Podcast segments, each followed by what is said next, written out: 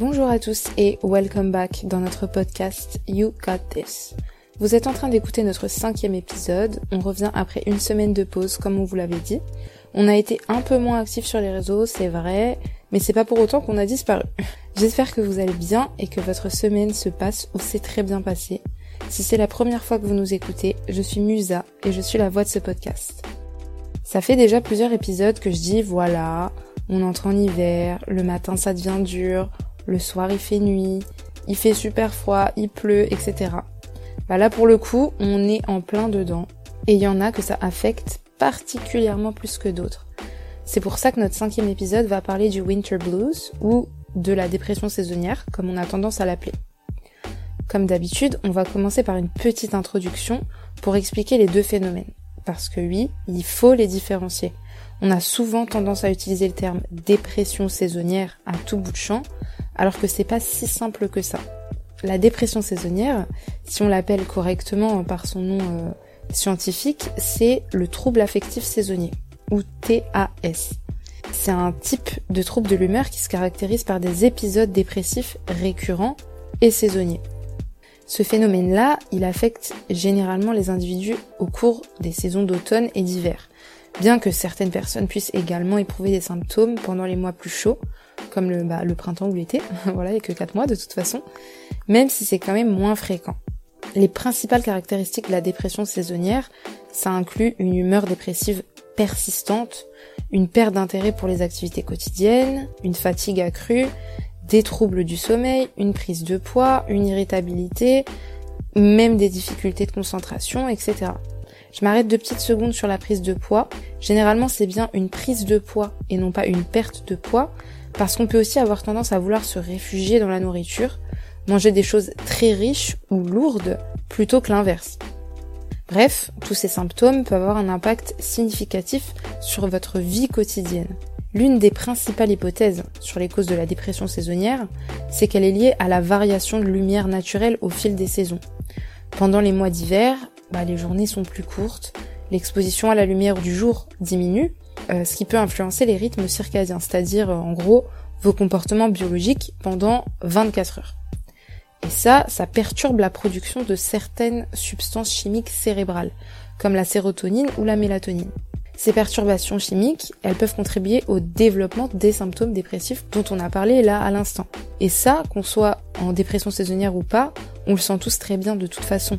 Quand il fait nuit très tôt le soir, on est un peu perdu. Enfin moi perso, c'est ce qui se passe. Euh, ça me fait ça alors que je ne souffre pas de dépression saisonnière. Clairement, quand il fait nuit à 17h, je suis totalement déphasée dans mon rythme de vie. Mais il peut y avoir aussi d'autres causes, d'autres facteurs, comme pour la dépression entre guillemets classique telle qu'on la connaît, c'est-à-dire des antécédents familiaux de dépression, des changements hormonaux, des prédispositions génétiques et aussi des facteurs environnementaux. Quoi qu'il en soit, la dépression saisonnière, c'est une condition médicale réelle. Et dans ce cas-là, comme pour la dépression classique, c'est essentiel de consulter un professionnel de santé en cas de symptômes persistants. Et c'est là qu'on va la différencier du winter blues. Le winter blues, c'est aussi connu euh, sous le nom de blues hivernal, ça fait référence à un ensemble de symptômes dépressifs légers à modérés qui surviennent généralement pendant les mois d'hiver.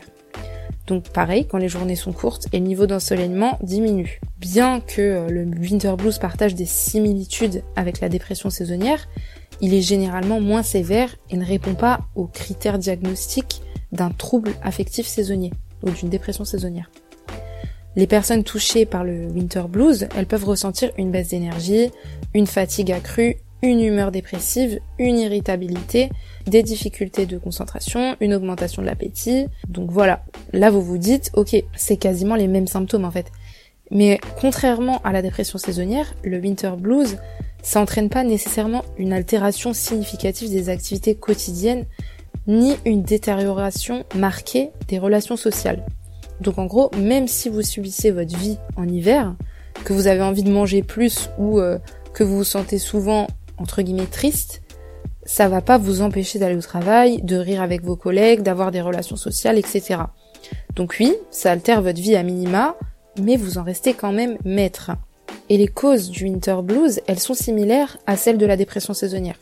Souvent c'est lié aussi à la réduction de l'exposition à la lumière naturelle pendant les mois d'hiver, et comme on l'a dit précédemment, la diminution de la lumière du jour, ça peut perturber vos rythmes circadiens et influencer la production de sérotonine et de mélatonine. Et ça, c'est deux neurotransmetteurs qui sont liés à la régulation de l'humeur et du sommeil. Alors, maintenant qu'on les a différenciés, on peut essayer de réfléchir à des solutions. Généralement, quand on cherche winter blues ou dépression saisonnière sur Google, on trouve souvent aller dehors, même s'il fait pas beau, continuez à manger sainement, faites de l'activité physique, ça va vous faire du bien, ça produit des endorphines, etc., etc. Ok, euh, tout ça c'est vrai, mais franchement, j'ai pas hyper envie de vous tenir le même discours. Évidemment que ça, vous le savez. Mais à mon avis, si vous le faites pas, c'est parce que c'est peut-être difficile pour vous actuellement. Donc moi, j'ai envie de vous dire d'être indulgent avec vous-même. Oui, idéalement, faut maintenir son rythme de vie et essayer de se motiver tout autant à aller faire du sport en sortant du taf à 18h ou à 19h alors qu'il fait moins 2 et qu'il fait nuit. Oui, il faut toujours essayer de manger sain, même si vous êtes dans le froid toute la journée et que vous avez une seule envie, c'est de vous taper une raclette en rentrant. Et oui, il faut essayer de sortir, même s'il pleut des cordes, juste pour prendre un peu l'air. Mais si vous le faites pas, franchement, c'est pas grave. Pour moi, l'important, c'est de trouver un juste milieu entre tout ça. C'est beaucoup moins facile de garder la même routine qu'au printemps ou qu'en été, et c'est normal. Il faut lâcher un peu du lest. Votre corps, en hiver, et, euh, et en automne, quand il fait froid, il vous réclame de l'indulgence, de la douceur, parce que c'est déjà plus difficile qu'en temps normal pour lui de fonctionner. Ça lui demande plus d'énergie, au niveau physique et au niveau mental. Donc c'est normal d'avoir besoin de plus de repos ou de plus de nourriture. Maintenant, il faut quand même essayer de pas se laisser couler.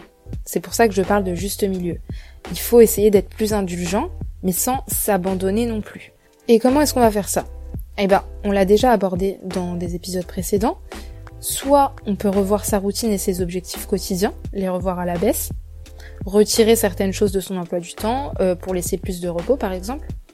Soit si vous êtes assez en connexion avec vous-même, essayez d'y aller plus au feeling. You go with the flow. Un peu tous les jours, en fonction de comment vous vous sentez. Si vous aviez prévu par exemple d'aller faire du sport tel jour, mais qu'en fait vous rentrez et que vous êtes épuisé par votre journée, eh ben c'est pas grave. On se laisse la soirée pour se reposer. Comme ça demain, on se sentira plus en forme et on subira moins notre journée. Le seul risque avec ça, c'est de basculer dans les excuses tous les soirs, sous prétexte qu'on veut être indulgent avec soi-même. Pour mieux vivre votre, votre saison d'hiver, c'est absolument à éviter. Si on se laisse un joker tel jour, on va pas faire ça toute la semaine, parce que c'est là qu'on peut éventuellement se laisser couler. Donc pour résumer, on essaie de rester consistant, mais on s'autorise à lâcher un peu du lest quand même pour pas aggraver son winter blues et euh, rentrer dans un mode de vie euh, d'hyper hibernation sans plus jamais rien faire et déprimé tout seul chez soi devant sa télé ou, ou même en ne rien faisant du tout. Deuxième solution, enfin deuxième conseil, c'est votre vie sociale. Il faut absolument pas la négliger. C'est encore plus facile de s'isoler en hiver plutôt qu'en été pour des raisons évidentes. Alors faites en sorte de maintenir quand même un certain niveau de vie sociale. Continuez à sortir, à voir vos amis, à voir votre famille, ou à faire des activités, genre aller au cinéma ou aller à des concerts. Parce que ça vous fait un bien fou et ça vous ressource. Ça vous sort aussi de votre quotidien en vous faisant entendre d'autres choses que ce que vous avez l'habitude d'entendre. Paradoxalement, écouter les petits tracas de vos potes, ça vous fait un peu oublier les vôtres au final. Voire même relativiser en fait. Même si vous avez besoin de plus de temps pour vous, et euh, plus de temps avec vous-même ou avec des séries Netflix en cette saison, tâchez de maintenir ce lien. N'entrez pas totalement dans le mode hibernation. Même si certains soirs froids, vous avez méga la flemme de sortir avec des potes et vous crevez d'envie d'annuler, posez-vous la question. Est-ce que j'ai vraiment besoin de rester à la maison ce soir ou est-ce que c'est vraiment juste de la flemme? Si vous n'êtes pas en manque de break ou de silence mental ou social, alors sortez N'écoutez pas l'appel de la flemme et allez-y. Vous verrez qu'en rentrant, vous ne le regretterez pas. Vous allez vous sentir beaucoup mieux et surtout, bah, ressourcé. Votre jauge sociale, elle en sortira nourrie.